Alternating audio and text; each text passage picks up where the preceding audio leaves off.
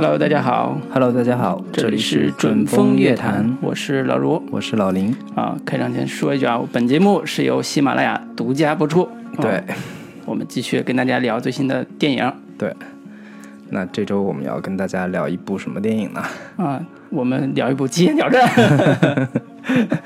不是不是，我们是嗯，对，因为最近那个黄渤导演的新作啊，《一出好戏》刚刚在电影院上映对，啊，那大家就冲着黄渤导演就去电影院看了。是我个人觉得，哎呀，这不就是《极限挑战》吗？对吧？这个这个也是好多观众可能一开始想想去电影院看的一个最大原因吧。对对对啊，那其实这几年也是这个演员转型当导演，也是一股呃大浪潮。是然后有一大批从最早呃这个徐峥老师的《泰囧》开始取得了票房的这个大。大成功，嗯，然后之后像这个陈思诚呀，包括文章呀，甚至嗯大鹏呀、强。王宝强呀，是。都是投身到了这个导演的行列。而且票房都还不错。对，嗯，就是大部分啊，大部分。文章导演。有的是票房还不错，但是影片这个品质不敢恭维。嗯。比如说宝强老师啊得了一个什么金扫帚奖，对，有的是票房也不错，口碑也还不错，包括像徐峥、泰囧呀、陈思诚的那个《唐人街探案案》已经做成了一个大 IP 了。嗯。有的是票房跟口碑都不怎么样，嗯，对就某些导演啊，比如文章老师，然后有的是这个不过不失，比较比较平庸，像这个苏有朋导演的这几部片子，嗯，对，像左耳啊、嫌疑人 X 的现身呀、等等的，嗯。对。然后我们现在看看这个黄渤老师，对。对，一直被这个大家寄予厚望的这个高情商，这个然后国内的五十亿票房影帝，是大影帝，而且黄渤导演就现在叫黄渤导演了啊。嗯那个他的作品现在作为处女作来讲，出现的的确是比较晚的，对相比较而言啊。对，已经是。呃，从最早二零一二年的泰囧开始，到现在已经是过了五六年了。是，对，它可相对来说是比较过了这个热潮期之后，再投身到这个导演行列。据说这个电影它也是酝酿了有八年，剧本写了好几年。嗯，对，可看看这个见这个片子还是有点八年磨一剑的感觉。看看这个一出好戏，它到底是不是一出好戏？哎呀，这个问题有点儿 很有深意啊，因为这个名字实在是，呃，他最开始定呃发开发发布会的时候，嗯。一开始好像不是叫这个名字，嗯。反正也是几经周转，对。嗯突然有一天发布叫《一出好戏》，好像感觉是导演实在想不起比这更好的名字了，说我们请大家看什么？看一出好戏。对，你要片名叫一出好戏，结果是一出烂戏的话，这就很尴尬了。哎呀对，对这个相后呃，稍后我们会对这个《一出好戏》这个电影，嗯进行一些小的分析，对呃看它是不是够足够好啊。对，那我们还是给大家介绍一下影片的基本信息吧。好的，那导演黄渤，编剧也有黄渤，主演也是黄渤，嗯，就是做这电影儿这个。对，可见这个片子是有他非常强烈的个人表达跟个人趣味在的。嗯，对，然后这个编剧的话，除了黄渤之外，还有大概五六位吧。嗯，然后这五六位都是算是业内相对在主流电影的层面上是有过一些成绩的，啊、包括张继是这个之前算是呃陈可辛的御用编剧，是，呃，跟他合作过《亲爱的》，也有黄渤主演，然后这个《中国合伙人》的编剧之一。嗯，现实主义题材的对大编剧，对，然后其中还有郭俊丽，他是《投名状》跟《十月围城》还有《让子弹飞》的编剧之一。他们这几个编呃编剧都是跟人合作，呃参与编剧的。是然后张步春是这个幺幺零零跟大闹天竺的编剧之一，他们都是张步春，貌似是这个演员转型当导演的首选编剧。对，然后另外像这个崔思伟跟邢艾娜都是这个之前跟黄渤有合作的《疯狂的赛车》和《无人区》的编剧之对，一。谢安娜也是宁浩导演的御御用编编剧，嗯，对，然后另外一个编剧叫黄占中，对，嗯。编剧信息大概就是这些，然后主演哎，就插一句，你从编剧这个阵容来看，黄渤导演这次真的是下了血本了，就是集合了目前当下做类型电影的几大主力干将，嗯嗯一个是现实题材的张晋，嗯，那个大编剧，对，绝对是一头牌啊，对。就是现实题材头牌。嗯。然后那个让子弹飞系列的郭俊对。乙，就是做这种封闭空间、嗯。癫狂喜剧神的这种，还有邢艾娜这种宁浩导演的御用编剧，嗯。就这而且几个之前也都有过合作，对之前都有过合作，就是明已明显看出，呃，黄渤导演这次在用编剧这个层面上已经结合了他能用到的这个 最好的资源了吧？他也是这几年混这个娱乐圈，积攒了大量的资源，是就是都投入到自己的这部导演处女作上来了，是是是。那相比较编剧，其实演员这块也是非常强大。群星璀璨。对，然后其中有包括这个呃张艺兴跟这个王迅，都是他这个《极限挑战》团队里边来的 好搭档对，所以老师刚刚开场说这个这部像是《极限挑战》的大电影。电影版，电影版这个其实也是有这方面原因在，嗯。然后其他的演员还包括王宝强，对他之前也他们也算是演过老搭档 然后舒淇也是跟这个黄渤有过好几次合作了，包括像《西游降魔篇》里边也有、嗯。也有搭档的戏份。然后这个呃，还包括有于和伟，对，之前嗯演这个《军事联盟》里边的曹操，是对，给大家留下了深刻的印象。对，演员阵容也是比较的强大啊，还漏了张艺兴啊。，张艺兴，对，这多大的演员啊！对对对，张艺兴 这多大的艺次的这个表演 也算是给给大给大家带来了一些惊喜吧，对算是对跟他之前一直被人诟病为一个不会演戏的小鲜肉的这种嗯形象，还是有一些反差的。嗯对对对，那呃，其他的一些这个呃呃幕后阵容的话，摄影是曾健。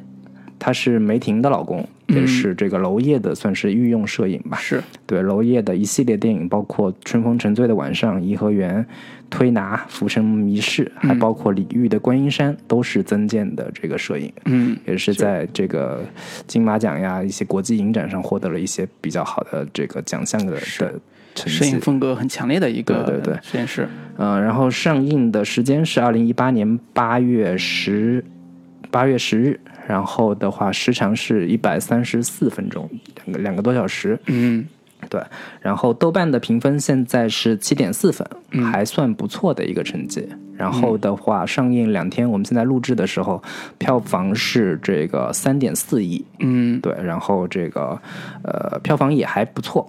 但是比起另一部这个《爱情公寓》来，票房成绩还是对稍显逊色一点。这个嗯《爱情公寓》这个两天已经是四点三亿这样的一个成绩了，然后豆瓣是二点，之前是二点四分，现在是看的是二点七分。哎呀，对，升了升了，对对对，我觉得比起这个片子来说，《爱情公寓》才是一出好戏。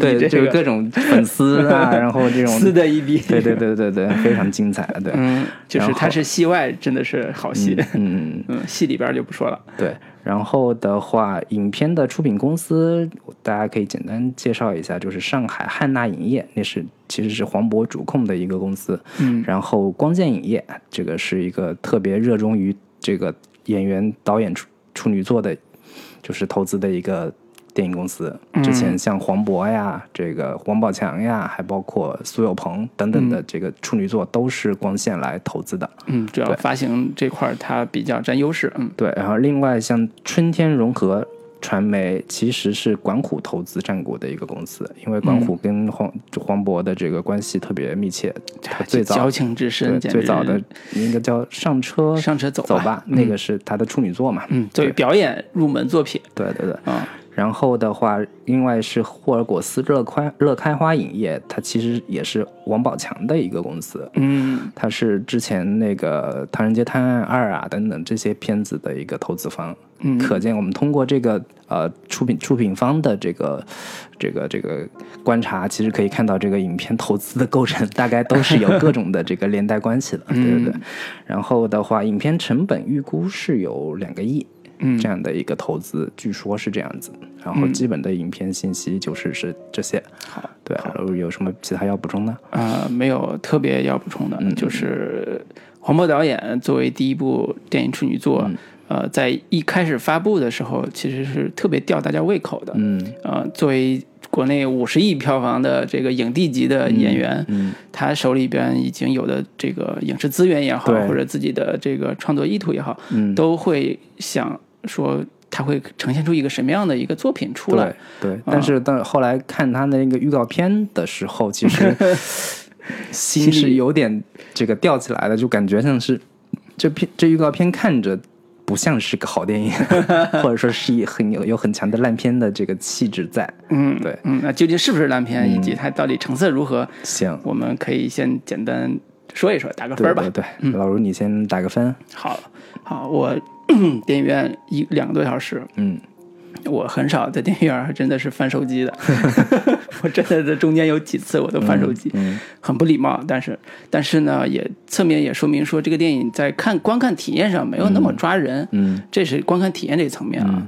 呃，同时呢，在另外一个层面上说，呃，黄渤导演这次特别想表达的那个，或者通过电影想表达的东西，我大概能猜到一点，但是他究竟表现的好不好，这事儿我们等会儿另说。嗯啊，第三个是我还是觉得，呃，在电影这个层面上，嗯呃，黄渤现在做的这个事儿，对他来讲是非常有意义的。嗯，对他个人，对他个人来讲是非常有意义的。如果他觉得自己作为演员想要往上突破的话，嗯作为个人来讲是非常有意义的。而且，呃，他目前的这套玩法是跟他的性格有很大的关系。比比如说咱们刚才讲他出品公司这几个，嗯，很多都是好兄弟，对对？，好兄弟，对，好朋友兄弟，，好朋友，对，一大家一起做个戏，那当然不希望赔呀、对，对吧？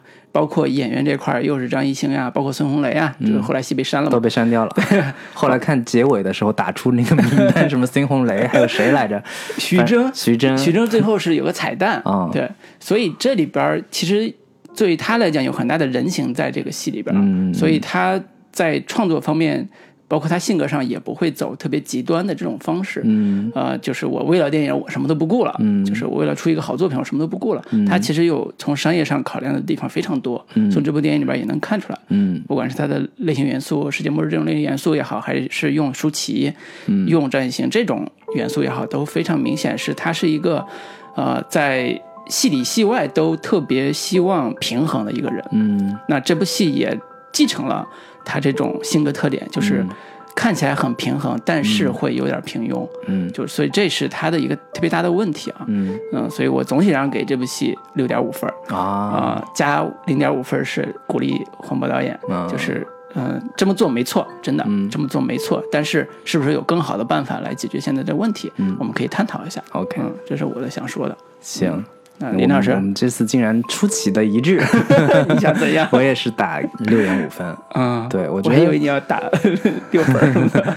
对六点五，我觉得这个片子比起一些，我觉得这片子我给他打六点五分的另一个场外因素，其实是你对比这个《爱情公寓》而言的话，就是至少它是一部认认真真的，可以看出黄渤的诚意和思考嗯。的一部电影。嗯。他之所以选择这么一个题材，他没有像其他很多新导演，就是做就是呃拍自己处女作的时候去选择拍一些呃搞笑喜剧啊，嗯。或者说做一些非非常高概念的设定的，做做他这种五十亿票房的影帝的这种对。任何一类的大爆款，他都能挣到更多的钱。对对对，因为嗯黄渤本身被很多人喜欢，也是因为他演喜剧出身嘛。是，对大众对他的一个认知也是从喜剧这个角度去切入的，嗯所以你假如你拍一个纯搞笑喜剧，让大家看得很开心，哪怕甚至拍一个像类似于《开心麻花》那样的一个类型的喜剧的话，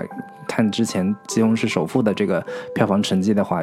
这也是一个非常保险，也是也是可以非常可以理解的一个选择，但是是。他没有去做那样的一个片子，就可见他还是有一些自己的表达跟自己的追求。嗯。我觉得至少能从这其中看到他的这样的一个诚意在，这个是特别值得鼓励的。嗯。对，然后但是我还是觉得这片子可能是，呃，让我让我觉得它是一个挺挺平庸的一部片子吧，整体看下来没有那么强烈的一个呃嗨点。嗨点嗯。跟刺激的那个感觉。它整体最后选择的这个类型的话，也是一个就是孤岛生存这样的一个一个一个类型片，然后这种呃封闭空间的讲述人性的故事，预言性的这种故事本身，可能也不是我太喜欢的。啊，那你还跟我不一样，我还是挺喜欢封闭空间讲故事的一个对，我觉得这这几年看，我一一看到那种封闭空间的寓言故事，然后试图要跟我讲人性人性的这个黑暗，或者说试图要讲这个、呃自认为的深刻的那种戏的话，我就头疼。对，这是这可能是他天然的一个让我让我不那么不那么喜欢的一个一个点在吧。像之前《驴得水》，然后像《你好疯子》这种类型的片子，我都不是太喜欢，所以。嗯黄渤选择了一个我我个人来说不是那么喜欢的一个一个类型，嗯所以天然可能分数就不会太高，但是而且他最终的这个实现的完成度也没有那么好，嗯这个是我这个呃给这个片子打六点五分的一个很重要的一个原因吧。嗯，然后嗯，你说，另外就是我可能觉得这片子本身在主题表达上也有一些呃骑墙的那种感觉，它就是又没有往一个搞笑喜剧的方向走，就是你你如果呃要做这样封封闭空间的故事的话，你纯往搞笑喜剧方向的走，我觉得我也认。你要么就纯往那种呃荒诞式的、抽象的、呃魔幻的那种，这个有大量的隐喻、象征这样的一个表达上走，我觉得我也认。但是你没有在这两个层面上，你是一直在徘徊，在两、两边一一会儿尝试又又做一做一些抽象隐喻的东西，一会儿又试图要做一些现实感的东西，在这两个层面上去不断的来回游走，最最终也没有找到一个很好的落脚点。这个是我对这个片子最大的一个不满吧。对，好，我们两个还比较少见出奇一致打六点五分，打同一个分数的啊。对，六点五分不算高分，呃，也刚才也我们讲了为什么我们会给这样分数的理由。嗯，呃，那接下来其实呃，我们可以简单还是呃回顾一下我们看过这部电影之后，对它主题上想表达的东西，可以做一个简要的介绍或者分析吧。对，在说这个之前，我觉得可能可以给大家做一个推荐的预警吧。嗯就是我觉得我在我看来，这不是一个喜剧片儿，嗯它里边的呃笑点笑料其实非常的。呃，少 对，所以你大家如果抱着是去看泰囧啊、看《疯狂的石头》《疯狂的赛车》这样的一个期待去看这部片子的话，可能是会失望的。我觉得这个还是给大家先做一个这个提前的警示吧。嗯嗯嗯好，好，那接下来我们讲一讲黄渤在这部导演处女作里边，他八年磨一剑也好，用这么多大牌的编剧也好，呃，他究竟想在这里边传达的是什么东西呢？嗯。呃，他的所谓的预言式的故事，到底应该指的是，就是寓言的点到底在哪呢？嗯因为这个片子上线之后，呃，我也听到了大量关于他的一些评论，嗯。就是大家会喜欢的人啊，比较喜欢说，哎呀，真的是我们生活的预言。嗯。啊、一群人困在孤岛上之后，那这帮人怎么生存，嗯。以及呃。在生存过程中所展现出来的人类进化史的这个部分，是不是对我们现代社会有更多的反思意义？对对对，这些话题都是呃这部电影引发出来的一些观点。嗯嗯所以我觉得听到这里的话，我觉得接下来可能会有涉及大量的剧透的。如是果观众还没有专门剧透这个部分。如果没没还没看过的话，就建议先别听了。嗯，对我们接下来可能会更多的集中在故事内容上的讨论，是以及它故事里边的一些象征、象征隐喻到底代表什么这样的一些探讨吧。是对，是，那林老师可以先大概介绍一下。介绍一下这个故事吧。这个故事其实是讲述的一个主角叫马静，然后他跟他的一个算是表弟吧，叫小新，就是黄渤演的马静，呃，张艺兴演的小新，他俩是一个公司里的一个两个小职员，嗯，然后这个马静还欠了一屁股的债。然后，同时还喜欢公司里边的一个女职员，是舒淇演的，叫什么来着？反正就珊珊，对女神叫级的珊珊，她是她的女神，手嗯这个钱包里还一直藏着她的照片。然后这有一天呢，这公司里边是去那个进行团建团建，嗯，对，里边这个呃老板，老板叫张总，嗯，就是于和伟演的，然后底下有一个呃算是中层吧，是那个王迅演的一个角色，然后牛皮筋，对 对，一群人就这个大概是去到一个岛上去，这个进行集体的团建旅游活动嘛。嗯，结果忽然这个天降陨石，发生了一场大大灾难。就是一一群人这个流落到了一个荒岛之上，嗯。到了荒岛之后，那个呃，所有的一切一些原先的这个呃社会这个科技啊、文明啊，都已经不复存在了，嗯，甚至就是进入原始社会状态，对进入原始社会状态了，没电没信号，反正啥都没有。对你，大家可以参照那个《生存家族》里边的那个 那个生活状态，所有的一切的这个那生存家族还有猪啥的，对这对啥都没有对，。手机啊什么这些东西，钱啊、钞票啊，一点一点用都没有。就是唯一的一个有意义、有有价值的东西就是吃的。嗯嗯，对。然后进进入了一个相对一个原始社会的状态，然后进入到那个岛上之后，迅速分化成了两波势力，一波是以王宝强为代表的这种呃以武力统治的，然后这个以暴力恐吓建立这个呃。呃，社会形态的这样的一个组织，嗯他们就是集体出去劳动，劳动之后全都上交，上交之后由王宝强来分配，嗯然后进入这样的一个体系。然后另一个组织是以这个呃于和伟伟演的嗯。这个张总为代表的，他们发现了船这个岛上有一颗有一有一艘船。呃，废弃的船，船上有大量的这个食物呀，然后以及现代现代居住环境大大改善了，科技的嗯。对，然后这个张总为代表的另一个势力，嗯。然后第三股势力其实就是黄渤所代表的这个呃，算是中间势力吧，既不讨好这个呃王宝强，也不讨好这个张总。嗯，这他们他他就相当于是夹缝中求生求生存的这么这么一个、嗯一个势力。然后呢，呃，有片中有一个非常呃强大的或者说有机的一个叙事的一个倒计时功能，就是呃黄渤演的这个马竞，他在上船上了。船之后，发现自己中了一个六千万的彩票，哎所以他一直心心念念的说我要回去兑那个彩票，只要只要我回去之后，那个兑换了这个六千万，我就快就是迅速实现人生赢家，对变，成而且就跟女神珊珊就能在一起了。对对对，嗯就是珊珊，你以前不就是嫌我没钱嘛？我现在中彩票了，但是这彩票是有兑奖时间的，就是九十天内你要是能这个兑换这个彩票。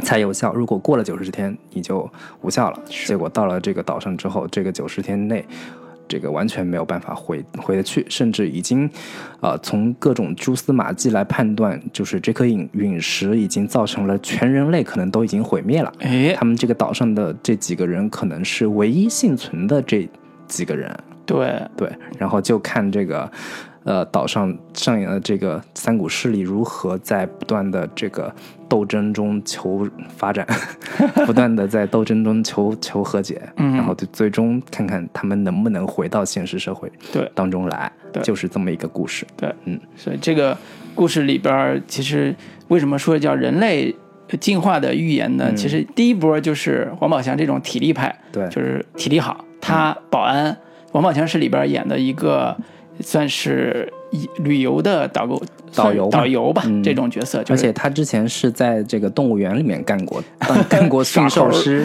对。耍猴、耍这个熊，对，所以是属于那种体力派，就是进化人类进化从猴子到人，嗯。那他就代表着猴子到人的这个阶段，嗯嗯。呃，然后以驯化人为主，嗯。就是哎你们这帮人什么都不会，嗯。那我就上山采果子，然后你们都得听我的，我就是猴子王，所以它里边有个第搞笑梗，就是他姓王嘛，嗯，就是所以叫本来叫他小王，结果结果把这个小字给去了，对，就是我我我怎么能是小王呢？我是已经是王了呀，叫我大王，所以叫王嘛，嗯，就是这个梗还挺挺挺挺好玩的。对对对，嗯，就是一个之前还有一种像小王八这种嗯。谐音梗，也也用到了，就是就是这是第一波的在孤岛上建立权力势力的嗯。这种人，靠体力、靠管理、靠强权嗯，建立起来一个管理体制。对，相当于是一个原始社会的一个雏形吧，是，对，大家都。都是一个集体劳动啊，然后嗯。集体劳动之后进行集体分配，这样的一个靠武力、靠这个暴力来维持统治的这样的一个社会形态。是。对，那相应的在他的管理之下吧，嗯。那个老板于和伟演的这个角色就完全接受不了这个体系，嗯。所以他就分裂出去自己去求生，嗯。这时候找到了一个珍贵的资源，嗯一艘废弃的大船，那个大船里边还有吃的喝的，对，还有一些就是、呃、还有酒，对避风港一样的东西，船上还有这个油，嗯，对，所以整个环境就有点像进入工业时代了，嗯，就是而且那个船很重要的一个设定是，那个船是倒过来的，啊，对，倒就是那个翻过来的，对翻过来的，然后嗯大家踩的是其实是天天花板，对，对，所以视觉上还挺好玩的。嗯。那在这个体系里边，老板于和伟演的这个角色，他代表的是商人，是说上层阶级的这种呃以金融或者贸易为主的这个商人，就是资本家、对，大资本家。这个逻辑上，他如何去管理这个岛呢？就是通过发行所谓的货币，嗯就是那个通过自己手里边的两副牌，说这就是流通的可以购买，对，可以购买东西的货币。那这规则我来定，嗯一个一张一张那个牌能买几条鱼也由我来定，嗯那这就是赤裸裸的资本家嘛，啊，这个是这一波的。对那第三波就是刚才提到的黄渤和张艺兴为代表的兄弟俩，嗯，他们在这个岛上，一方面也适应不了强权体制，对，另外一方面另一方面进到于和伟这个体系里边，又觉得于和伟这个大大老板大资本家太唯利是图，对，太狡诈了，这个剥削我们对，啊，然后就想孤立出来说我我开创，我走出第三条路，对 道路自尽，反正要要走向一条自我解救的道路。对对对，而且这时候他最大的动机就是想赶紧回去，嗯。把那彩票给兑了，嗯。所以他也得想方设法从于和伟那边出来，说我怎么去、去去兑那个钱，去回到我原来陆地上。对对对所以这个动机也支撑着他从这两波体系里边出来。嗯那在这个过程中，两个两派，原始派和资本家派，嗯就开始因为自然条件呀、各种食物短缺的问题，开始开始呃有冲突，就是说白了就是原始原始派要争地盘了，嗯要抢资源了。嗯在这个过程中，呃，黄渤这一派就用自己的一些小的方式，嗯，获得了那个新的机会，对呃，成成为这个岛上的新主人。对，黄渤跟张艺兴他们所采取的一个手段跟方式，其实是呃怎么说呃有别于王宝强他们那个是、嗯那一派，他们就纯为了生存，除了生存之外，其他的都是扯淡。嗯就是你要是没有鱼吃，你你要吃不到吃不饱肚子，你别跟我嗯扯什么别的。扯什么自由啊，对对对扯什么公平啊，对，然后以这个于和伟为代表的那个唯利是图的资本家那个势力的，他们就是纯为了利益，我要截攫取最大这个程度上的一个呃生存资源，他们要这个建立自己庞大的一个。呃，相当于呃资本帝国这样的一个一个一个设定，就是嗯纯一帮这个呃黑心资本家这样的一个一个代表吧。嗯，那黄黄渤跟张艺兴他们所代表的是一个有点像空想社会主义那么那么一个、嗯一个设定，就是我活着当然重要，嗯获取利益当然也重要，但是人活着到底是为了什么呢？人怎么样才算是活着呢？它里边有一一长段的这个这样的一个演讲式的一个主题的一个表达，就是人活着要有希望，人活着要有精神，嗯要有精神上的满足。所以他建立的这个体系就是，我要可以给你们发电，让你们有娱乐活动对，你们可以 在这个船旁边这个跳广场舞，是，然后每天我发了电，可以把你们的手机充上电之后，大家在快手上可以看到各种家人的视频，让你们心中有爱。对，嗯这有这样的一一套方式来、嗯呃呃团结起来这哎个所有人。所以他追求的是精神生活，对对对对 精神满足。对说你人之所以成为人，是因为他有有脑子，嗯，有精神世界，而不是说就为了可吃的，对或者就为了钱对，啊。所以这个是这个黄渤饰演的小人物吧，在里边算是一个小人物嗯，的一个呃善良的地方，或者对对对。说他追求的东西。对。其实这三套表意，其实在这片子里面已经是非常明确了，嗯。就是一个赤裸裸的明确对对，一个一个就是纯底层的，我们就是为了呃活着，活着已经是吃的，嗯。花了我全部的力气，嗯。这样的一个一个底层人人人物的代表，以及那个保安也是。然后另一个群体就是以于和伟为代表的这个黑心资本家们，我就是为了攫取利益，我就是为了钱，为了这个呃一般等价物的获这个获得最大程度上的利益。这样的一个群体，以及以黄渤为代表的新兴资源阶级的新兴中产，对新兴中产阶级，他们、嗯我活着还是不够，我光有钱我不够，我要有有我要追求人活着的意义和价值是什么，要有精神生活、这样的一个三三股势力三种这个价值观的一个一个一个碰撞吧。嗯对我觉得这个应该就是这个影片呃特别明显的所要表达的一个主题在。对，那在这个主题下面，其实，呃，我我还是想说，他这个故事本身，在一开始说荒岛呃求生这个点，嗯。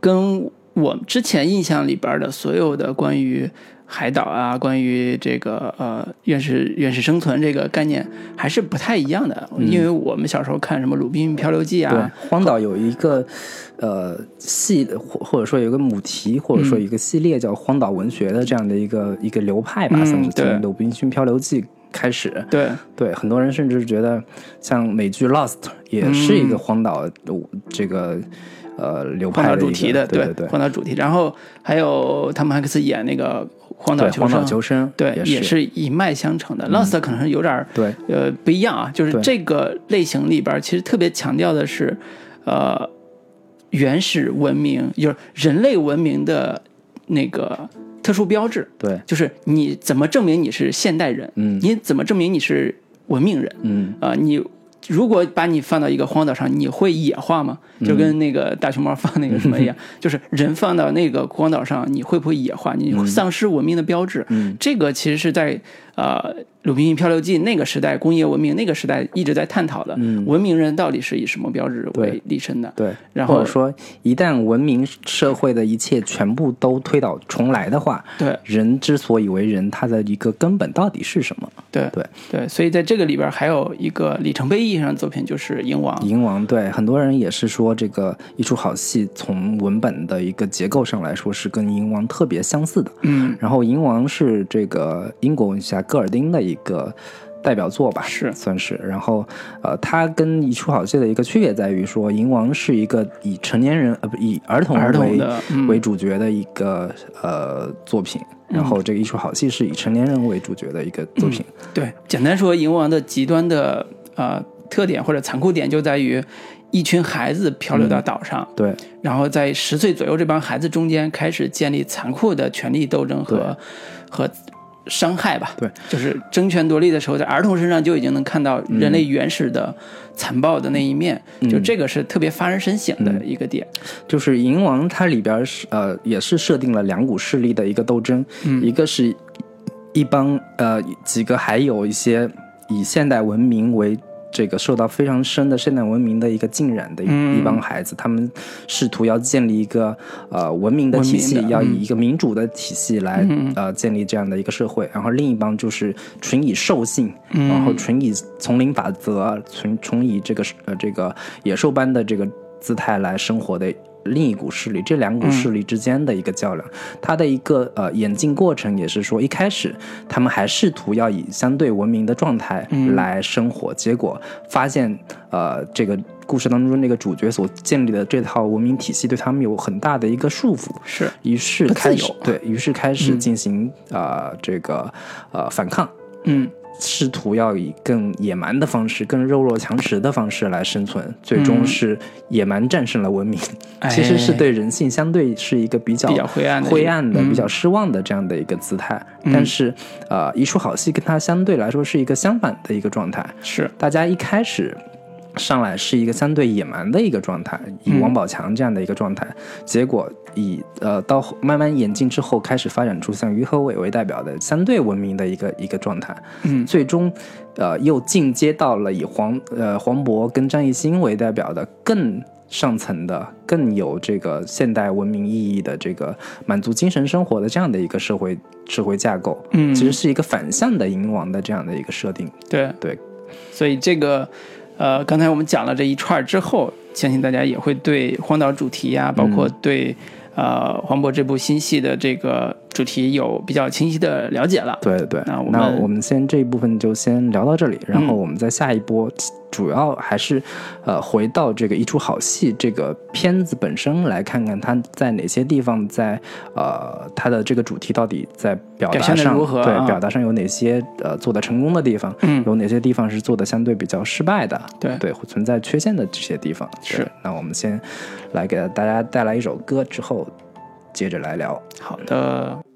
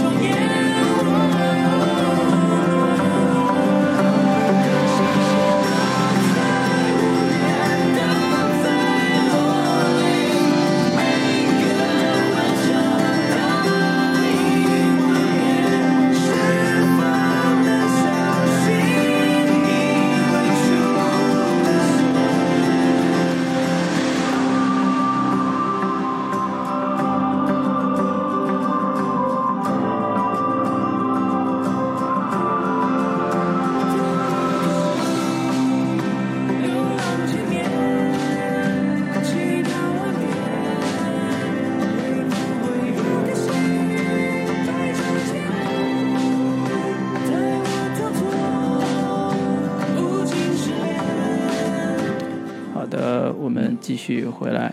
对，接着回来聊这个一出好戏。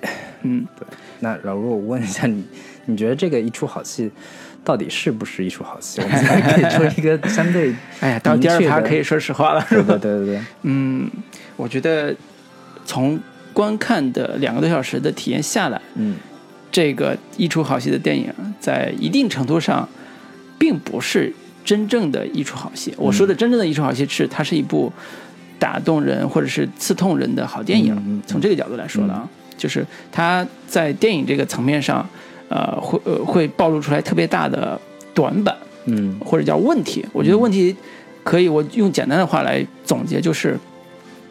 呃，荒岛主题它作为一个语言性的一个故事框架，嗯呃，其实是追求巧思的，嗯就是你你既然设定了这样一个封闭空间，设定了一个残酷的现实、残酷的自然环境，嗯那这个残酷自然环境，你要激发的东西到底是什么？嗯你要激发的是人的哪些弱点，人性上的哪些的问题，嗯。以及人类社会作为一个组织，它的哪些的弊端或者哪些的所谓闪光点，嗯。我觉得这是应该在这部电影里边做一个特别大的一个看点的。嗯。呃，如果没脱离了这个看点，其实会让这个戏显得特别的空洞。嗯。呃，从呃实际的效果来讲，它所谓的呃预言式的、所谓的讽刺现实的也好，呃，这个主题其实都有点儿呃浮皮潦草，在我看来。嗯嗯嗯啊、就是这个部分的浮皮潦草，有点像是他追求黑色幽默的效果，但是又不得的效的结果。嗯呃，这是还挺遗憾的。如果从“一出好戏”这个名字来看啊，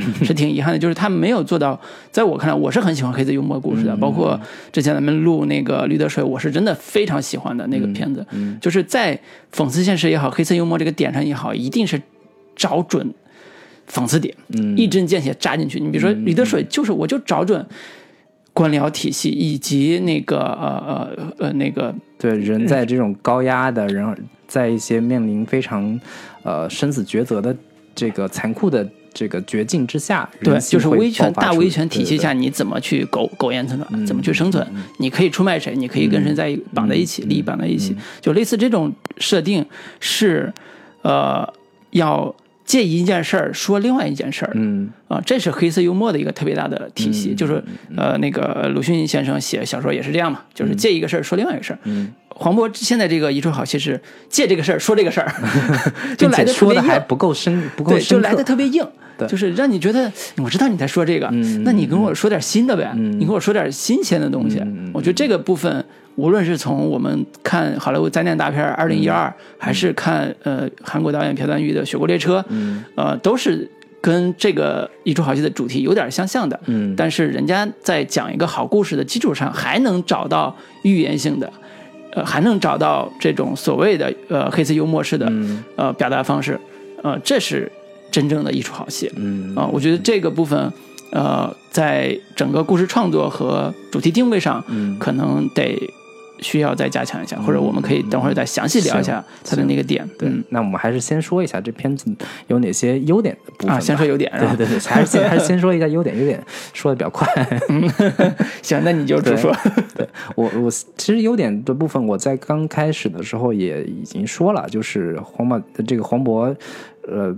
跟王宝强的一个区别就在于，王宝强拍《大闹天竺》，他就是纯粹卖自己的一个人设，纯粹就是为了做冲着一个呃天竺这样的热点，以及他本身的这个喜剧演员的这样的一个属性，来做一个满足大众期待跟想象的这样的一个一个一个商业作品吧。嗯。那黄渤他拍自己的这个处女作能有这样的一个呃勇气跟真诚的态度，至少人家是把导演这个这个事情当回事儿的，嗯对于电影是有尊重跟有这个崇敬在的。这个点我觉得还是值得肯定和表扬的。嗯那另外一个点的话，我觉得其实既然他有自己想说的，那至少他在有某些点上是有一些自己的思考跟判断在的。嗯就是里面尽管它是一个封闭空间的一个预言性的这个呃主题这个故事，但是它有一些触触碰到现实性的东西在，比如说。他们到了岛上之后，那个王宝强跟那个呃保安，他们是呃作为这个底层群体的代表的这个呃代表性人物，他们是有一个呃呃反抗性在的，就是嗯你原先不管你在这个公司吆五喝六的对，你在公司嗯吆五喝六，但但是到了这个荒岛之上，就是你也没有这个总那个总的，都是得干活，你干活才有、才有才有吃的。吃的，嗯对，我觉得这种现实性的这种这个表达，其实还是有有一些这个力度在的。嗯对，我觉得这个部分还是得得得得得拎出来说的。嗯然后另外的话，我觉得总体他在讲述这个故事的话，其实还是还算是比较的流畅，嗯至少就满足观众的一个基本需求来说，他不会说有过度为了这个自我表达这样的一个呃个人化的诉求上来。这个过度强强调自己的个人表达之后，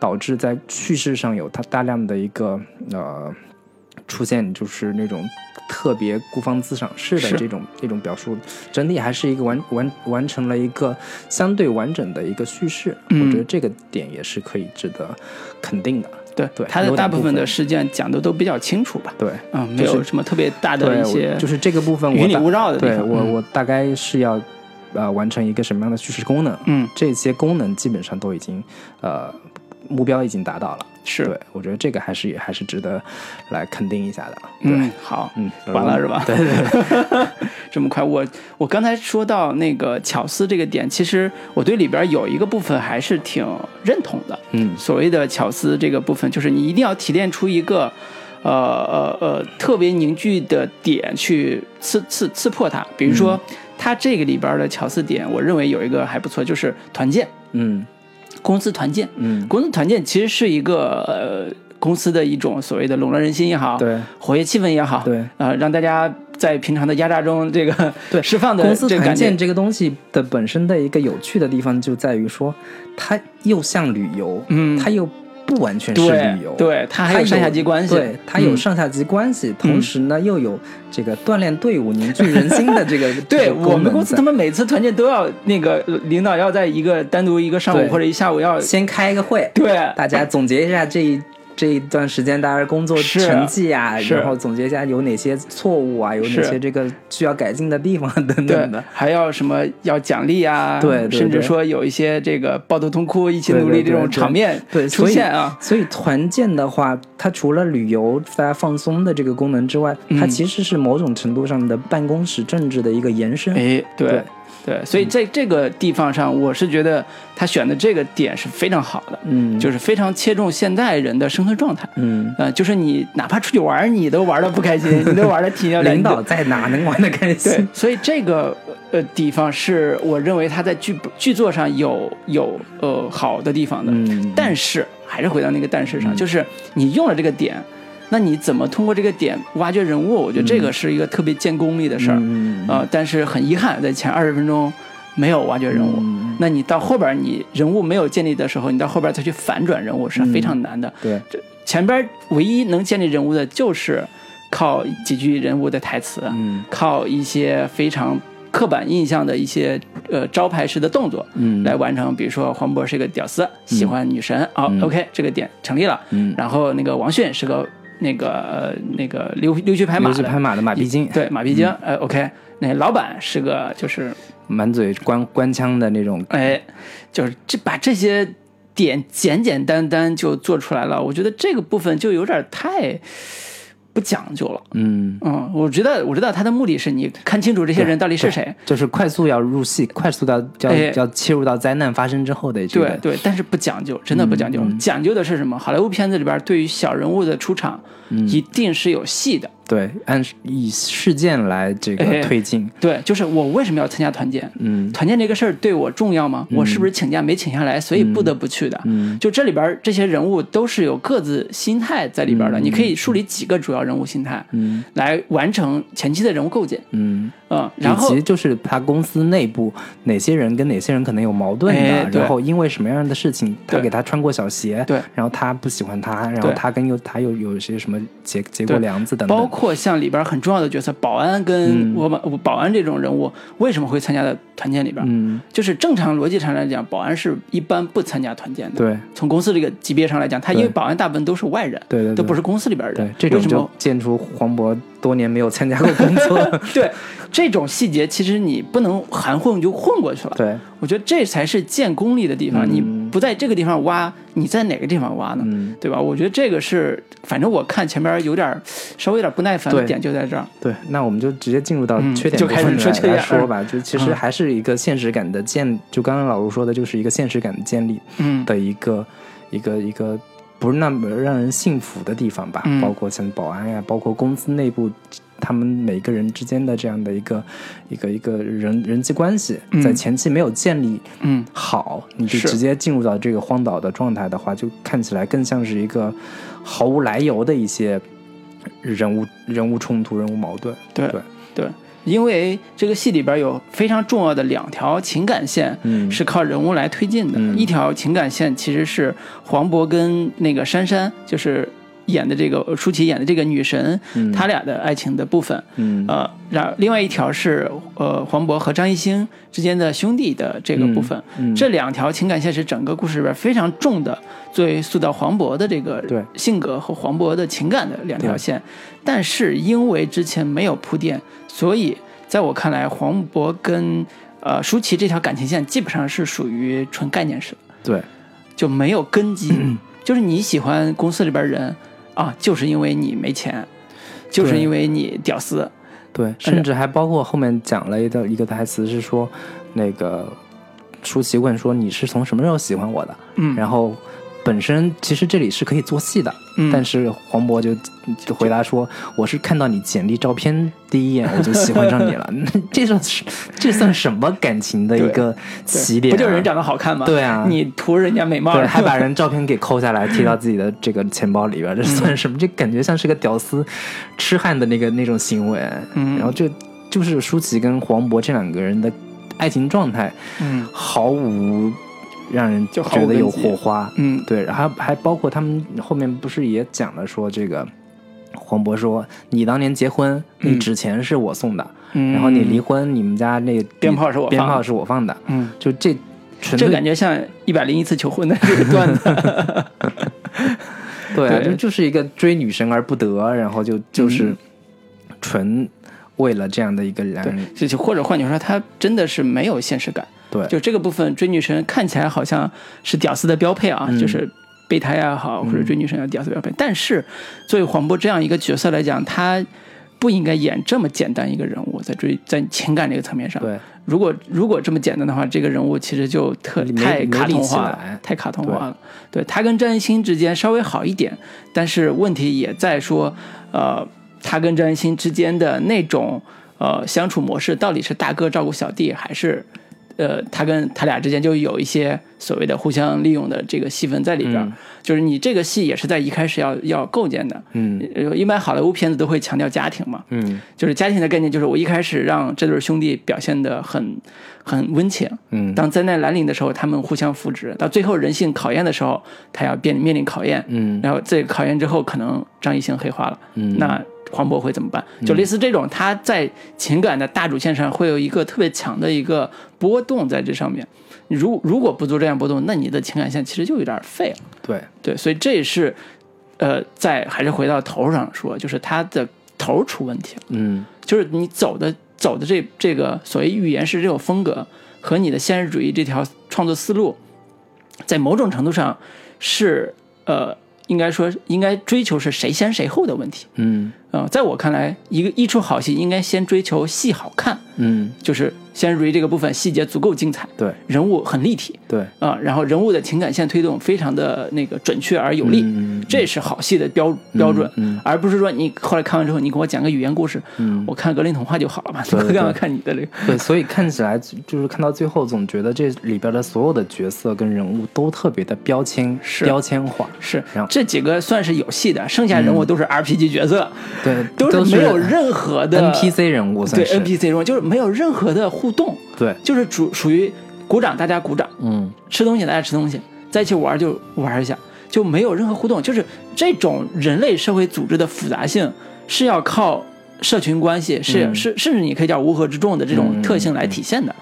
如果没有这种乌合之众这种体现，那你的是人类组织、人类社会、人类组织这种呃所谓的语言故事，你怎么能够构建的完整呢？嗯所以这也是它的不深刻的一个很重要的点，就因为对角色不够立体、不够深入，所以你的语言不够深入，嗯，这是一脉相承的这个点。对。嗯然后我我对于这个片子的一个现实性的另一个呃。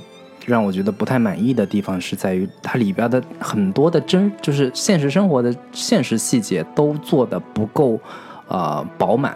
嗯。比如说这帮人他们在岛上到底具体的一个呃生活状态嗯。是一个什么样子的？我觉得嗯。这个点其实做的其实是挺挺差的挺挺差的嗯。然后这么一帮人，他们好像每天只需要靠一些淡水，靠吃一些鱼，嗯，完全没有任何碳碳水化合物的 这个也不吃米饭对，你也不吃米饭，也不吃这个什么面条什么的，嗯。就是呃你如果要没有 对位这个人类社会的一个发展过程的话，你至少你你在想说他们是怎么发展农业的吧？嗯。他们是怎么去先进行呃种植行为，嗯。然后怎么去养岛上的这个动物，嗯。养就是进行蓄养放牧这样的一些生活。就是你鲁滨逊漂流记对你如果 如果是要去去对位这样的一个人类发展轨迹的话，我觉得这些东西你你还是得有一些吧，以及包括我看的很多细节上来说，舒淇这个角色，你到了岛上之后生活了那么长时间，依旧还是那么一副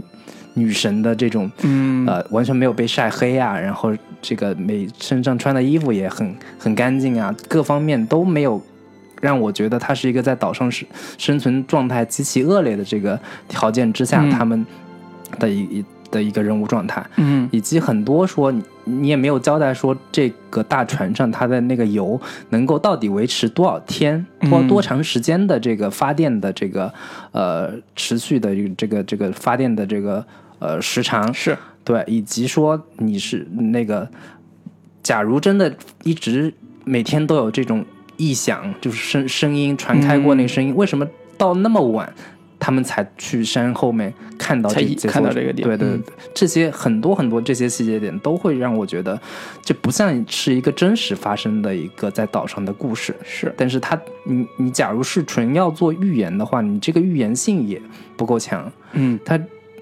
呃偶尔塞进来一些超现实的画面，比如说从天而降的那那场下雨的那个啊。雨，嗯它到底是一个什么样的一个呃呃合从合理性来说，嗯。到底是怎么回事儿？嗯以及就是空降包嘛对，以及是说你中间这个插入的那个大白熊、嗯。北极熊，到底是怎么回事儿，啊。以及你们沉船的时候竟然会有大鲸鱼是怎么回事儿？嗯。是是是从南极漂流过来的，还是怎么样？就是这些，你你如果要做荒诞感的话，你你把这些荒诞感直接给做好了、做足了，嗯嗯我觉得也是一会是一一出好戏。啊然后你你你又插时不时的插入一些这种表意性的东西，包括它一直都那个从头到尾贯穿的有一个大绿色大蜥蜴的这样的一个、嗯一个那个视角一个一个嗯。视角跟意象，那到底是是什么样的一个表意功能呢？嗯。是是你是这片名是打算是往动物世界的那个感觉去做嘛？就是在讲说用这些这些动物的这个视角来展现说人其实就是动物，嗯。大家到了一个这样恶劣的环境之下，都是自己内心的兽性都被焕发起来了，嗯但是从头看下来也没有，就是有一点你。既没有在预言性、荒诞性这个点上做足，又没有在现实性的这个层面上做到让人足够的幸福。嗯对我觉得这个是我看这个片子最不满意的一个地方吧。嗯对，插一句，就是里边那个北极熊这个点还是有用的，就是它其实暗示了说北极已经没化了啊对这个化了就是然后就是这个北极熊也就死了，然后他们就更绝望了。然后最后那个北北极熊那个皮被 被王宝强当成他的一个 这个王座的一个一个垫子，对对这个象征他权力的一个。挺搞笑。对，我想我其实想说的是，呃，对于接着你刚才说这个点，就是他在现实条件处理上，我认为呃。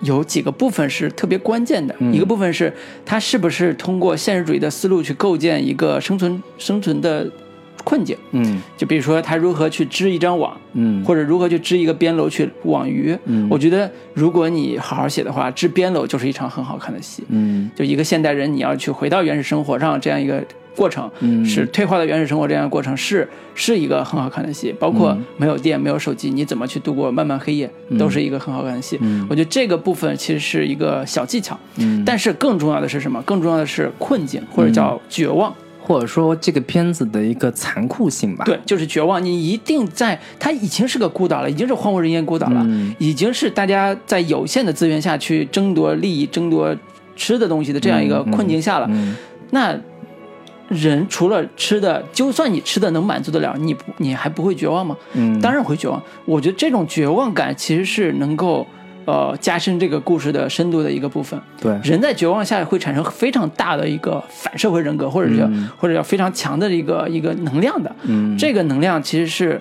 人性深处的一个，你你你可以叫黑色预言的部分，可以叫呃呃深深度的部分。嗯我觉得这个点是他避开了，挺嗯非常遗憾他避开了。哪怕说他绝望到一定程度。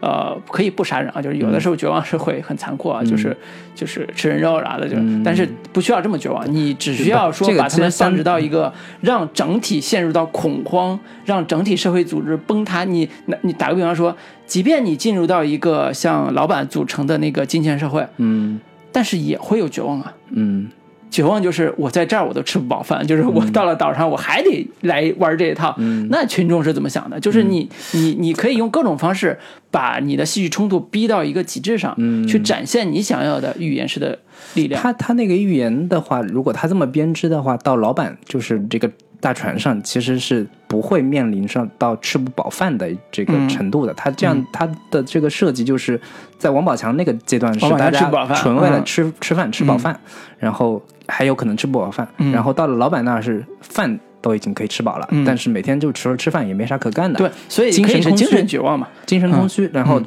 黄渤他们的到来，就是为了满足大家在吃饱饭之后的精神娱乐这样的一个对，所以所以我是觉得他在这种呃戏剧冲突的张力上做的不不够的很大点，就是他没有真正的打入人内心心里的苛求。嗯比如说第一条渴求是食物，嗯为了食物。两派可以争，两派可以抢，甚至可以有暴力事件。对这是一个极端事件。那第一，其实这一番做的还可以，我没有特别大觉得，没有做的让我特别满意对，，不是很满意，但是至少还能说得过去。就是王宝强跟于和伟这两个两个派系之间，嗯。就是这个于和伟那边占了这么好的一个大船，嗯。然后王宝强那边就是要鱼没有，要吃的没有。嗯。那这两个势力之间，我觉得势必是会发生非常激激烈的残酷的冲突的，哪怕甚至会出现流血死人事件，这个嗯。都是一个非常正常的一个。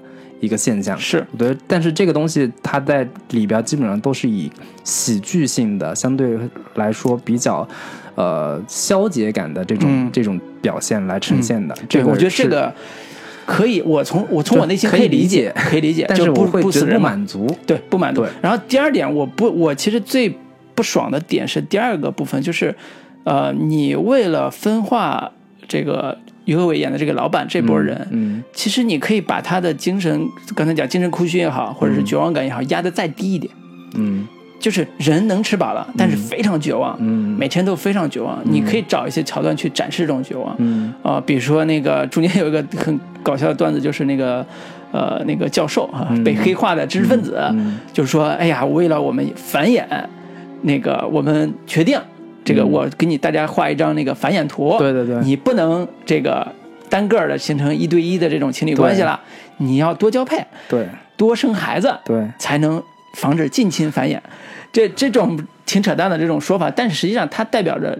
就是你可以理解成一种绝望感，但是他没有在这个点上去深深入的去做。其实这个点是我其实一直想看到的。这个片子里边，大家在一个荒岛里边，然后有男有女，大家如何在性资源的分 性资源的分配这个跟抢夺上会有一些呃有一些情节的设计，是。但是这个东西到了。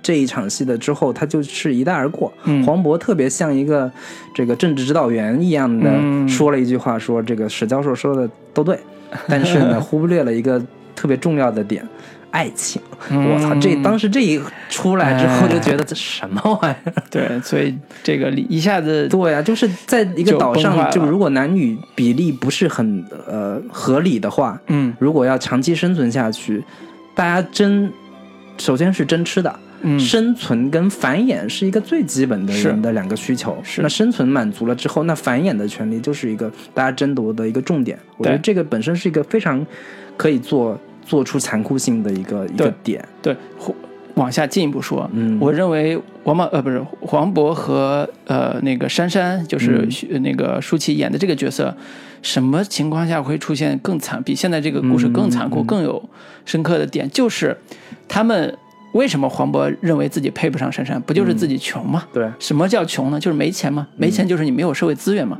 好了，到荒岛上了，不需要你有社会资源了，嗯。你用自己的人格魅力去征服珊珊，嗯。用自己的善良或者用自己的好心嗯。去打动珊珊、o k 可以完成。嗯。好的戏是，当跳出来所有的社会那种智库也好，或者框架也好，你用一种最自然人的状态谈了一场真正的爱情。嗯。刚才说这就还有爱情，什么叫爱情？爱情不是说你认为有房才有爱情，嗯。是在这个环境下，你用自己的方式得到了你要想要的爱情，嗯。打动了他，然后在你认为爱情得到的时候，你要面临一个极端残酷的窘境，就是要通过欺骗来得到更多的爱情。嗯。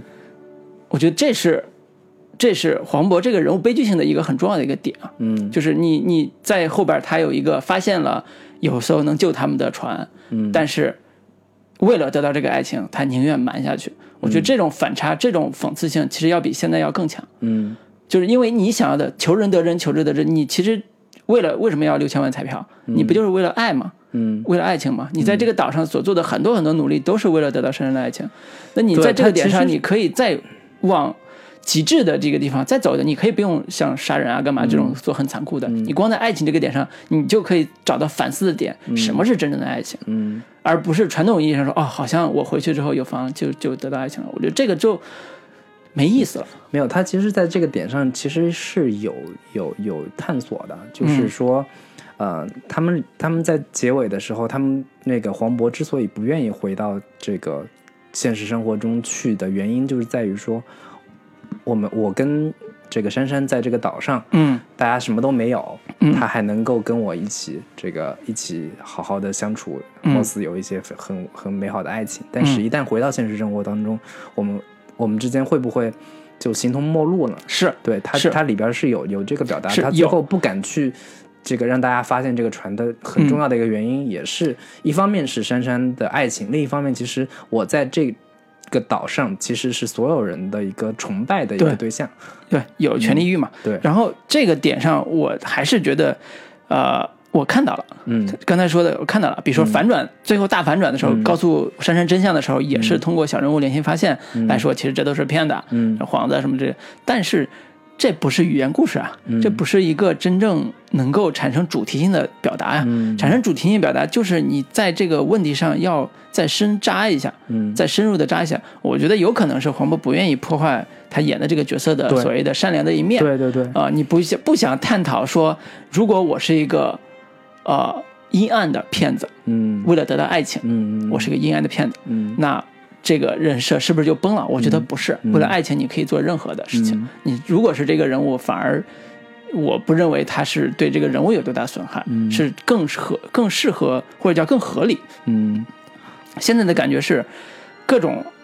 呃，给黄渤这个人物做温情设定嗯。啊、为了爱情，嗯。到最后为了善良，嗯。啊、为了救兄弟，就所有都是温情标签往上贴，就是，哎，特别的 乏味，就是你会觉得挺乏味。对，就是他其实做到了故事到了最后的话，其实为了观众能够看明白，嗯或者说给观众一个特别清晰的一个选择，他就是给观众给到观众最后的一个呃抉择，就是我要么选择爱情，嗯，要么就是选择在岛上的一个物质财富，是。其实就是给给出一个最最简单的一个选择题，我到底是到底是要爱情还是嗯要财富？嗯。把这两个东西给对立起来，让观众。但其实从某方面来说，其实这样的一个做法是消解了这个故事最最终的深度，是。它不试图再去往外扩展，再去往人性深度更有这个力道的、更有更有黑暗的这这个方面去，做。那是一出好戏的好好看点吧。对，对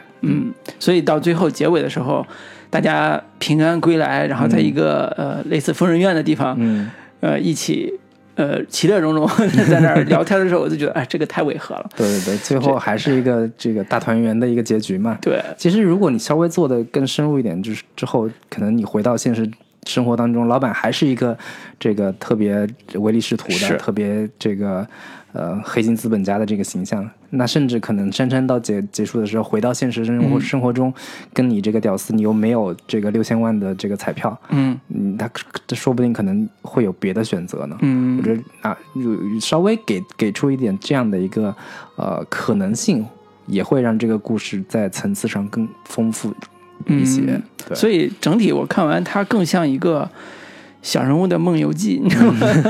就是在梦游一样的历程，心路这这个人生历程，嗯。中了六千万没有了，嗯嗯。到岛上那个又遇到女神在一起了，又没有了，嗯就是就就是就是一一种梦游感特别强，嗯嗯、他他的呃那种呃叙事张力嗯，在很多地方上不停的被消解掉，对，呃，在过程中会特别疲倦，就嗯看的时候很很拖沓，也很疲倦，嗯。就这是我觉得挺遗憾的地方。对对，他找到了很好的切入点，也找到了一个好的困境，嗯，但是在呃在写法上还是嗯有不成熟的地方。对对对，嗯。然后另一个我觉得特别不满意的地方，就是我觉得这个全篇，呃，黄渤在主题表达上，呃，用了大量的说教的方式，或者说用大量的直接来特别直白的台词来表达嗯这个故事的主题，这让我特别的觉得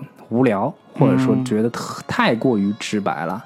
包括有好几场戏都是这样的一个处理方式。嗯他第一次把那个大灯打开，就当、嗯当他们发发生混战的时候，第一次灯打开有电之后，嗯，对，然后跟大家宣讲说什么活着到底是为什么？嗯我我我要让大家有希望的活着，怎么怎么样？嗯就特别概念化的那些词，希望呀感觉像宗教宣言自由呀，特别像那个一个邪邪教领袖的这个这个感觉。但是这个邪教领袖的说话的方式又太太不够有有这个深入人心的这种影响力了。对，对，然后有好几场，包括这一场，包括最后他们这个结尾的时候，不断的，呃，反复的宣讲这种内心的矛盾、内心的这种煎熬的时候，都是那些呃特别直白的主题主题式的这种表达。这也让我觉得你黄渤是不是在叙事上有一些呃黔驴技穷？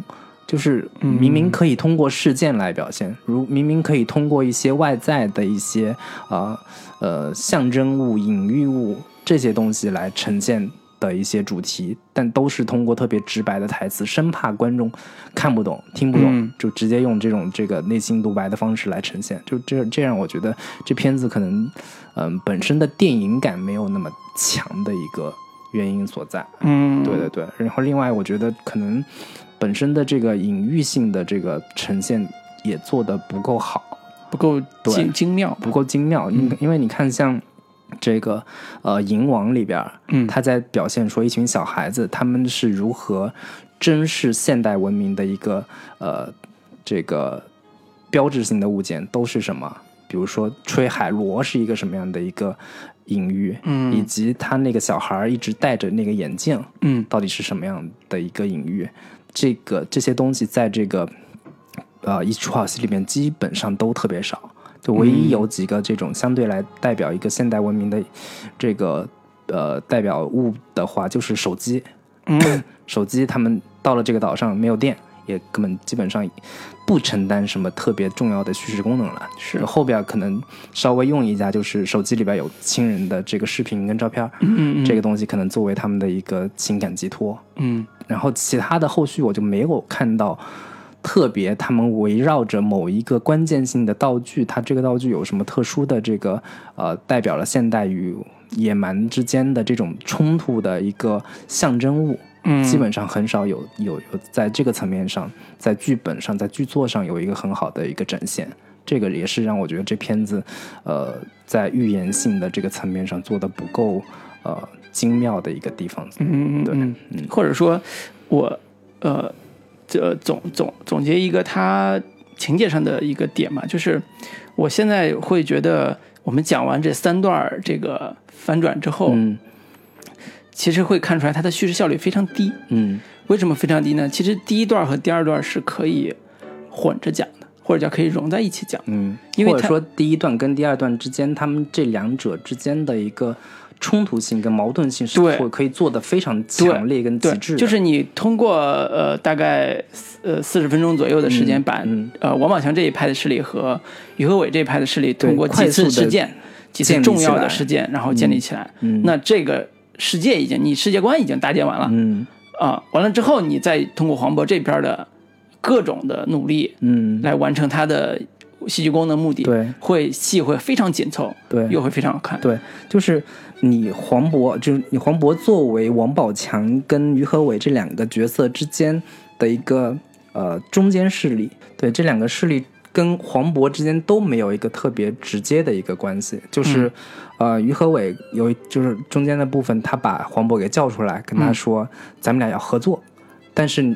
他们俩合作，我也没看出来为什么黄渤这个角色那么关键。嗯他好像黄渤在这个呃这那场戏，纯粹只是为了在中间这个，本来是拉拢黄渤的，对对对，就是我我们要反对王宝强，那几、几套方案，就或者几个点。第一点是叫什么慢，是吧？对就别急。啊对，别急。第一要合作，对。然后第二就别急，嗯然后然后我以为他有什么特别牛逼的计划呢，结果就是挑拨离间，他就让让那个呃黄渤拉了张艺兴去了他们那个组织，他嗯去了他那个组织，我也没见出黄渤他到底有多么重要的一个功能。功能和意义，对，对，我觉得这个本身它这个人物功能其实就有一点低效。是对，是，所以这个层面上会觉得两个多小时在叙事节奏上，呃，是有很大的问题。嗯，这回到之前想说的一个点，就是，嗯，这个戏其实，在大类型上，我可以愿意，或者我更愿意把它归的归结到灾难片这个大设定上。嗯我觉得它更像灾难片，包括在一开始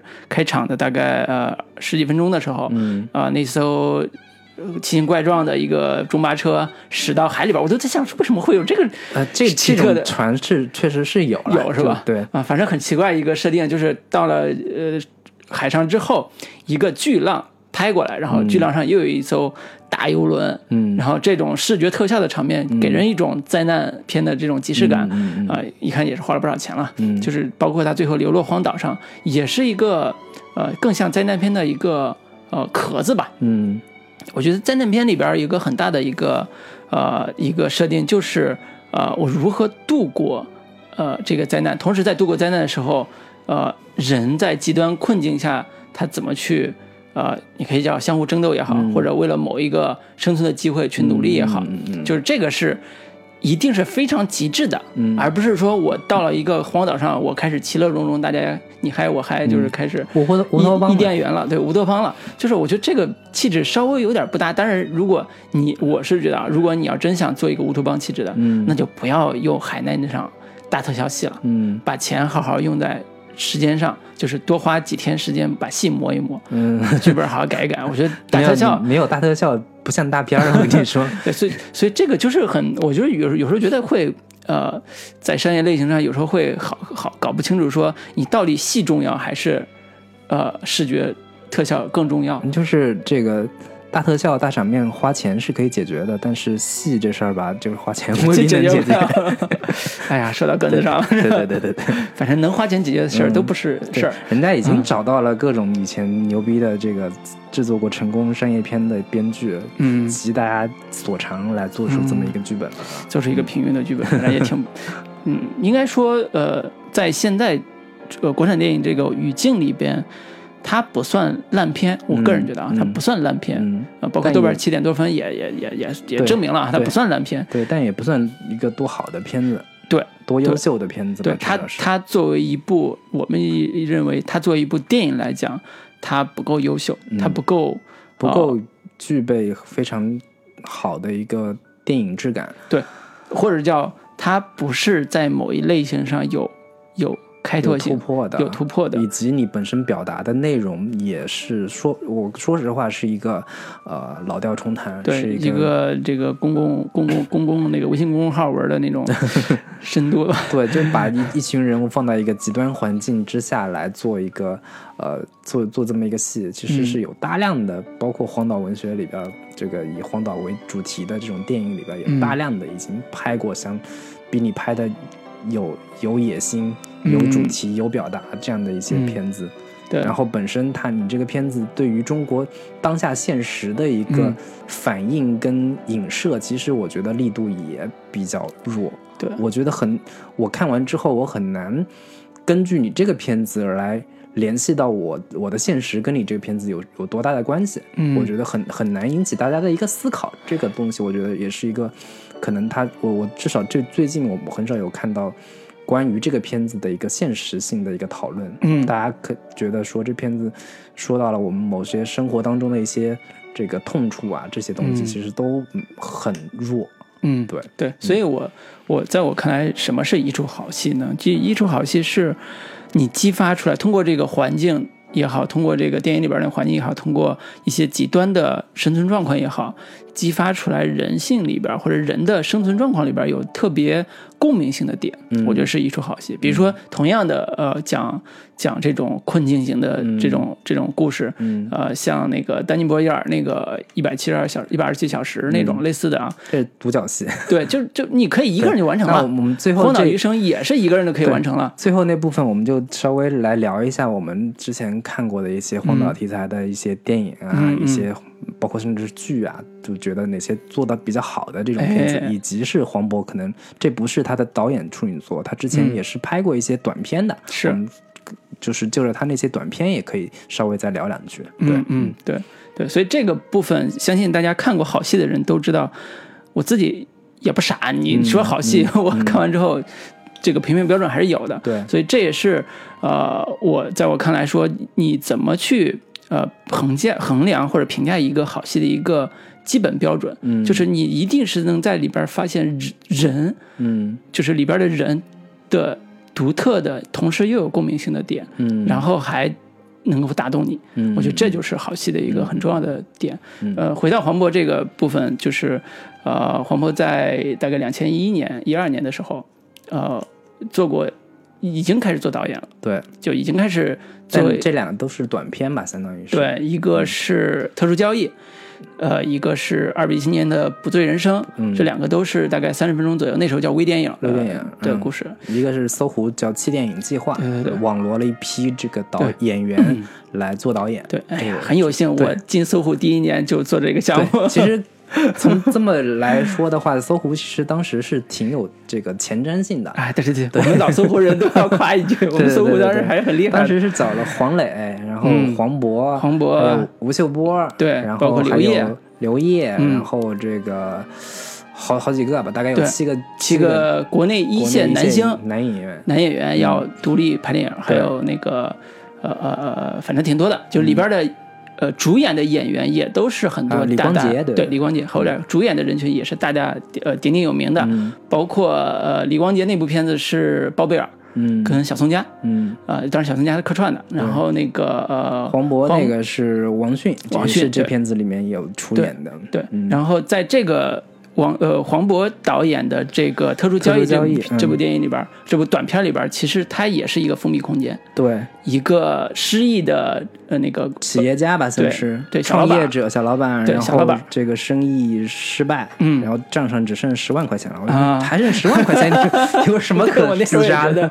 挺有钱的，对，然后就准备在一个宾馆里面，就是吃安吃安眠药自药自杀。嗯。结果忽然有一个小姐模样的这个女子进来，嗯，然后说你你要服务吗？走错房间了走错 房间了。嗯但是这个王迅说你你赶紧走，我给你钱，你不用你嗯服务了。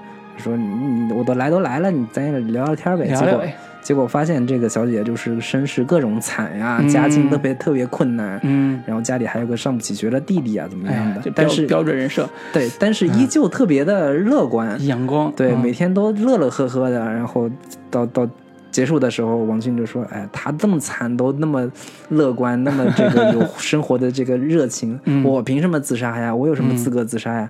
最后就哎放弃了自杀的念头，然后就是出来了。救了一条人命，对，对就 就这么一个故事，对也是一个封闭空间，大概二十来分钟这么一个故事。这个当然是有哦呃，黄渤当时的创作状态应该还是很积极的。嗯呃，他刚刚呃那个演完《杀生》，嗯就是那个管虎导演的《杀生》嗯同时他也成为呃国内电影票房的这个新起之秀吧，嗯，就是有了一个特别好的一个成绩。嗯当时是哪个电影来上来着？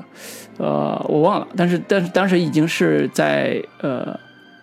呃，国内的票房还是不错的，包括一些演了一些电视剧，嗯。呃，整体还是一个上升趋势。对。那么他在自己电影这个表达上，或者叫短片的表达上，其实一直在追求自己的个性嗯。啊、特殊交易其实是拍的特别像文艺片，对。他也不娱乐，对。就是喜剧感也非常弱嗯。啊、就是追求的是人物极致的反转。对。啊、然后同时他在给我们搜狐拍那个特殊交易之外，自己翻拍了，这不叫翻拍，自己偷偷拍了另外一个戏，叫《二逼青年的不对人生》。嗯这个是同时一时间拍的对啊、然后这个片子就很能体现出来黄渤自己的，我觉得叫学习能力或者叫吸收能力。嗯就这个片子很独特，就是它是用呃以一镜到底的方式拍拍出来黄渤作为一个在 KTV 唱歌的一个喝醉酒的一个年轻人，不停的误闯进各个 KTV 包间，跟大家出去上厕所之后，这个喝醉了之后，哎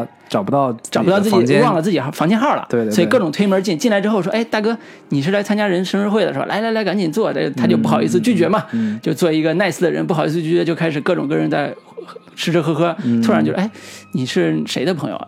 就赶紧出来了，对，又去的别的对，一推门，另进另一个包间是大佬们在谈判，嗯。说，哎呀，那个你带来的文件带了吗？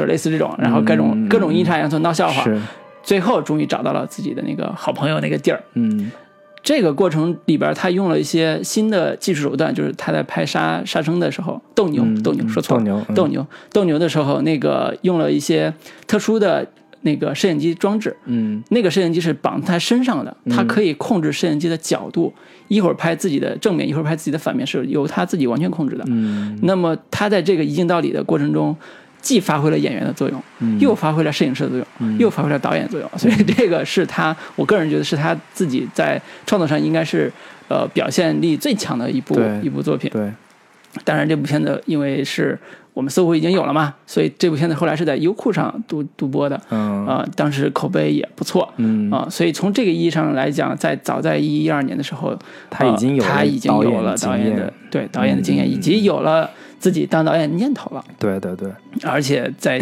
在整个的创作过程中，他也是一个亲力亲为的这种对创作人的角色出现的对，不是那种说摆大牌明星摆大牌这种的。而且也可以看出来，他自己在做这种小成本的影片的时候，他还是会很注意一个呃戏剧情境的一个建立，嗯是。怎么样去让这个戏能够更集中、更这个。丰富，对。它会集中在一个封闭空间里面去进行叙事，像那个特殊服务那、嗯。那个里边儿，包括然后那个那不醉人生也是一个嗯。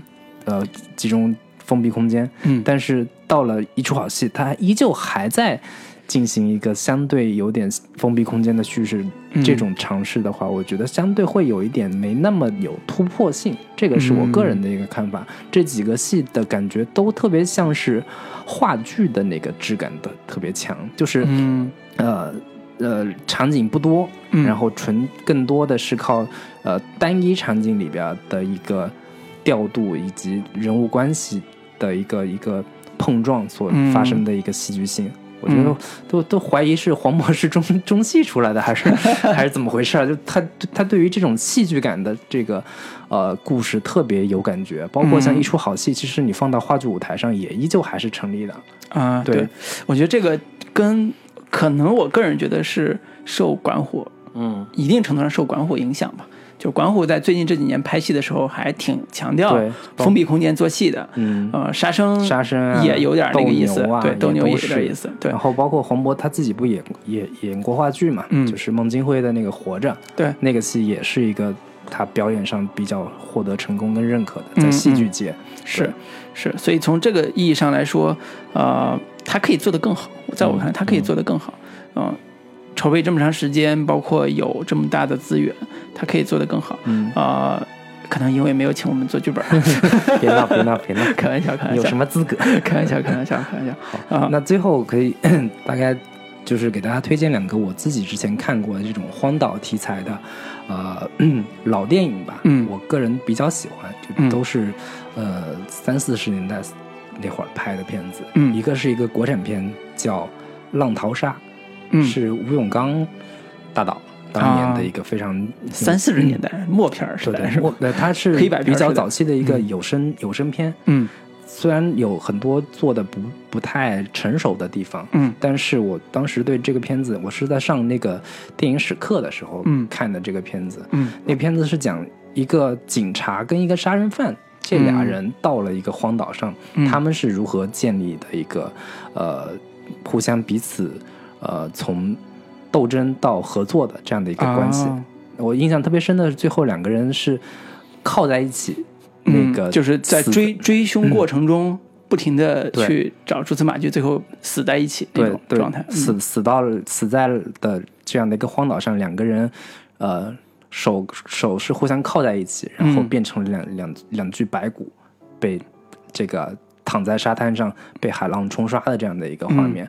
然后另一个是一个呃苏联电影叫嗯《第四十一》，嗯。那也是一个呃白匪军官跟女游击队员这两个人之间都呃流落到荒岛上。嗯那女游击队员是的一个设定是，她是个神枪手，嗯。弹无虚发，然后已经是连续杀这个杀了四十一个人了啊，四40个人四十个人，四十个人了。就是白匪嘛，对就是属于红军游击队。嗯然后这两女女游击队员，对，然后这两个人流落到了荒岛之后，嗯，两个人互相的从彼此的这个对抗的状态，嗯。慢慢的这个女游击队员被这个白白匪军官所吸引，嗯。这个白匪军官竟然有懂得这么多他完全不知道的一些知识呀，给他哎讲一些文学经典的故事呀。贵族原来是。对对对，然后就慢慢的被这个人吸引了。嗯。结果到结尾的时候，忽然这个白匪军官看到远处有一艘船开过来，特别兴奋，然后就这个奔跑着向那个船发出了求救的这个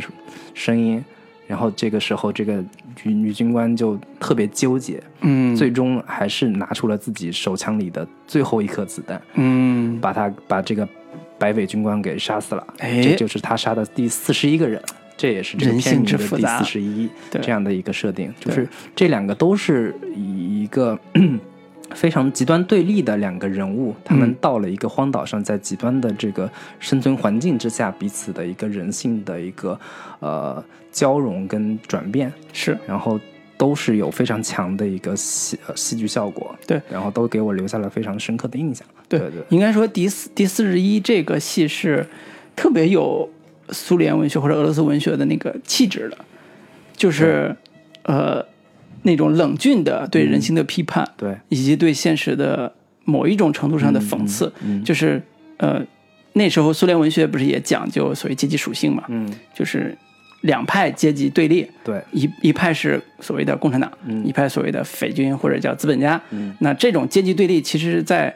意识形态上面是呃你死我活的，不留情面的。好，我把你这两个积极意识形态上的人放在同一个环境里边、嗯嗯嗯。去做人形实验，对。你们是正常的男女，对。你们对，你到了荒岛是的时候，所有的这些什么阶级对立啊、意识形态对立啊、都不复存在了，你们就是纯粹的两个人，对。一个男人跟一个女人，对最简单的一个拨开这些外衣之后，对。是两个男女，嗯。同时人家的文学、艺术、嗯。人类精神文明的遗产，嗯。在白匪军官身上，对对对，所以他也能丰富你的精神生活。嗯。然后你这时候觉得这人真不错。嗯。啊，最后回到了阶级对立那个场面，那嗯。其实反思的就是人类的悲剧到底在哪儿？嗯。你悲剧性并不是说好像谁在压迫谁，嗯，而是说我们是不是把阶级对立这个事儿看得对太重了？对，人性还是党性，哎呀，这个有点政治不正确啊，这个这个对。我们不不是这样对，我觉得想的。这这种东西，反正到一直到现在，在、嗯。在在在电影当中，也都还是一个是。一个禁区，也都没有非常在国产电影里面，对。没有看到有非常有力的一个表现。对。这个、嗯。这个议题，我觉得也只有在苏联解冻文学时期，嗯。能够有很好的展现，嗯。同时又有像这样的作品出来，嗯嗯嗯。能够反思所谓的党性人性这个对立面冲突，嗯，呃，在放在现在这个语境下依然不过时对，啊。